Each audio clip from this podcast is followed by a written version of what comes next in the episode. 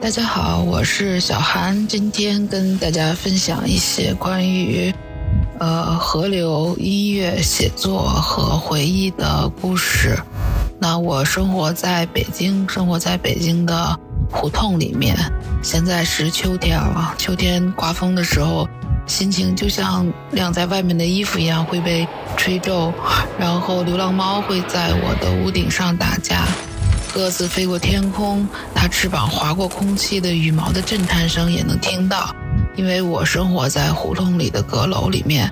我的卧室是一间小小的阁楼，正对着的是邻居的屋顶，所以我一直都是在这样的一个小空间里面生活。那环境对人的影响，就像一种水滴石穿的塑造，就像鹅卵石会被河流冲刷，形成它固定的形状。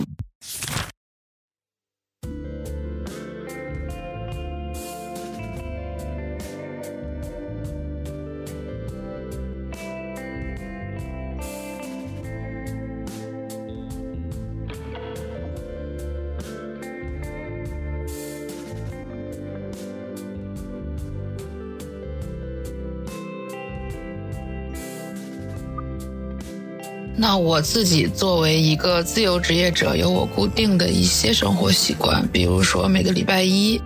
嗯，傍晚的时候我会出门去，大概走路到两站地以外的一个花店里面去买花。那个花店是在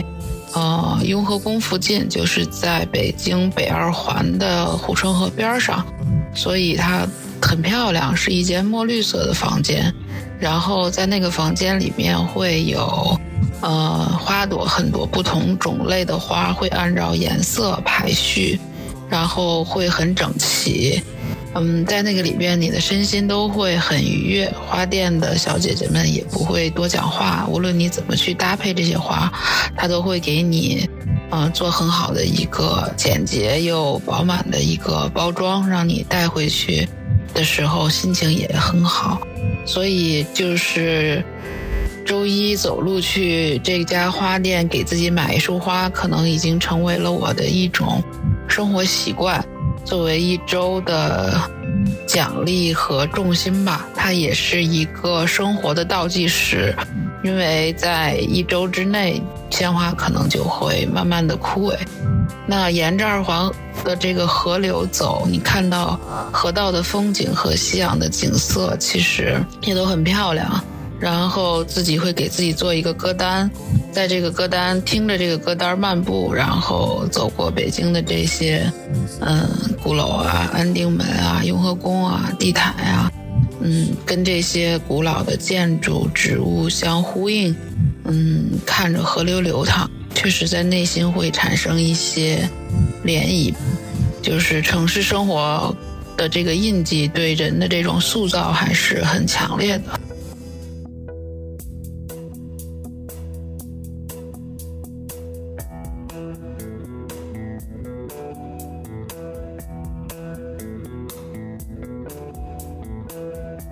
那我在北京的胡同里面，现在已经是生活了。呃，三年的时间，嗯，我自己一个人住在一个房间里面，然后去打扫卫生，然后去写作，去应对我自己的生活。呃，这些有点像 沃尔夫写的《只属于自己的房间》，啊，就是所谓的独立女性嘛。那她要有一个自己的房间，她还要有呃五百英镑，用于对抗生活吧。那我自己独居生活是一种选择，可能是在远离了原来的职场工作和不太幸福的婚姻之后，就是现在是一个大龄的单身的无业的。自由职业者，所以大部分时间我都是自己这样度过的，在城市里漫步、写作，然后去游荡，然后也积攒积攒，然后也积攒一些灵感，写一些东西。啊，有时候我会特意的去给自己安排一些和人见面的机会和 party 吧。我在一次呃一个德国记者同行的邀约下去了一家。呃，餐馆一家德国餐馆，大家有一个聚餐，因为他们有一个嗯，老记者他那天要离开了，要离开北京，所以他有一个告别的晚会吧，算是。然后我们一起去，呃，喝喝啤酒，说说道别的话等等。我是在这样的一个 party 上遇到了我小说里的另外的一个呃女主人公。当然，我在小说里面去把她幻化成了一个虚构的人物，我也姑且把她叫做大姐，因为她嗯是在。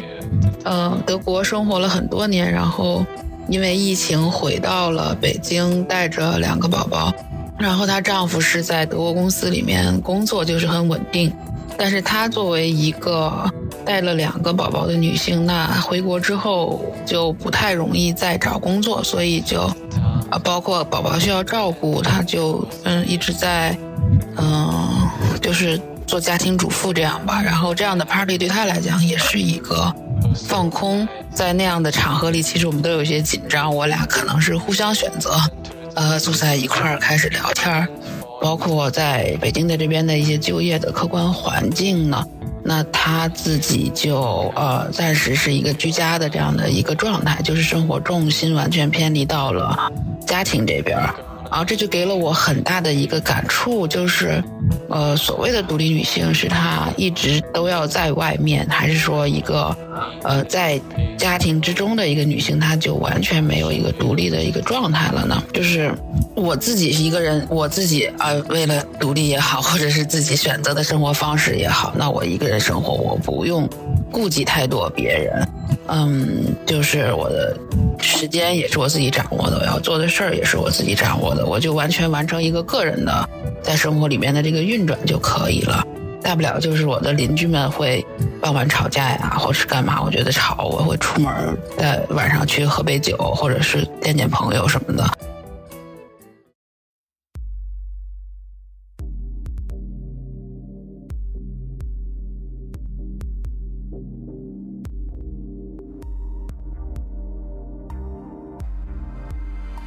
这个选择其实有点容易了，其实，但是如果你不得不面对一个大家庭，一个呃有三代人在一起的家庭，那在这样的家庭里就完全没有女性的生活空间嘛？我觉得，嗯，在这位大姐身上产生了这样的思考，嗯，就这样，在她，在我以及嗯，就是我们想到的伍尔夫的这篇《达洛维夫人》的这个小说。三个女性角色之间会有一个，嗯，互相的投射，嗯，这个投射就，嗯，是让你多了很多想问题的一个维度。当然，这些问题我可能也，呃，想不清楚。但是世界在变化，社会也在发生急速的一些转变。那当生活的激流到来的时候，我们是应对它还是逃避它？是要维护一个所谓的独立的状态，还是说，那我可以就是？呃，做出一定的转变和牺牲，呃，这个是我想去探讨的一个问题。因为我们现在太容易讲，就是呃，女性独立，然后经济独立，呃，思想独立，找到自我，不用太顾及别人等等这样的语言，在当下的语境里面好像是绝对正确的。但是生活在这种正确里面，有时候会觉得，呃，缺少一些。呃，更多的维度或者是层次，所以我就在一个我真实经常经过的呃一条路上遇到了一个呃在 party 上遇到的一个陌生人，把他们经过想象的结痂，再加上文学的一些映射，就是把沃尔夫的这个呃小说里的女性角色也用幻觉的方式附加到这两个人身上，作为一个纽带和桥梁。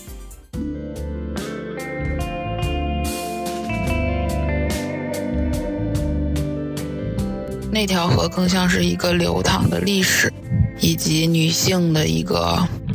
流淌的思潮吧。在这里边，我所写的东西既是虚构的，也是现实的，也是希望能够产生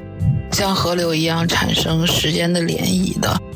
那这些虚虚实实的影像，有些破碎的句子，以及配的这些音乐，也希望是让生活中。有一些不同的涟漪，生活本身其实就有点像一个配乐的默片，它缓缓的流动，轻轻的旋转。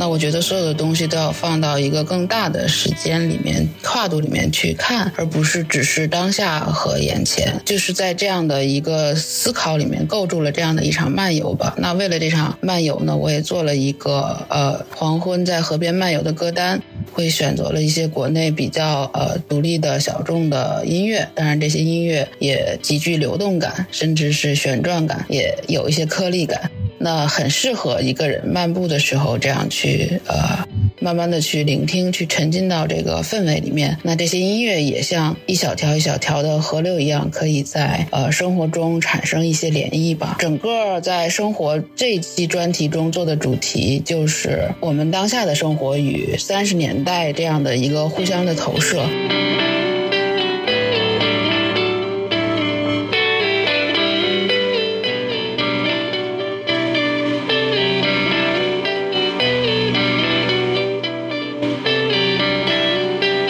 在我看来，当下生活的状态和三十年代是有点像的，就是它都是面对了一个呃社会的急剧变化之后的一个缓冲。那在这个过程当中，其实每个人要应对的是大的环境的变化，以及个人自身生活的这样的一个转转变，就是公转和自转可能都有吧。那在这样的过程当中，我们以什么样的东西作为自己的一个轴心，可以去安排掉自己的生活，或者是我们是怎么？在在看待这个变化过的世界和自己，这些可能都会给当下的呃人一些思考。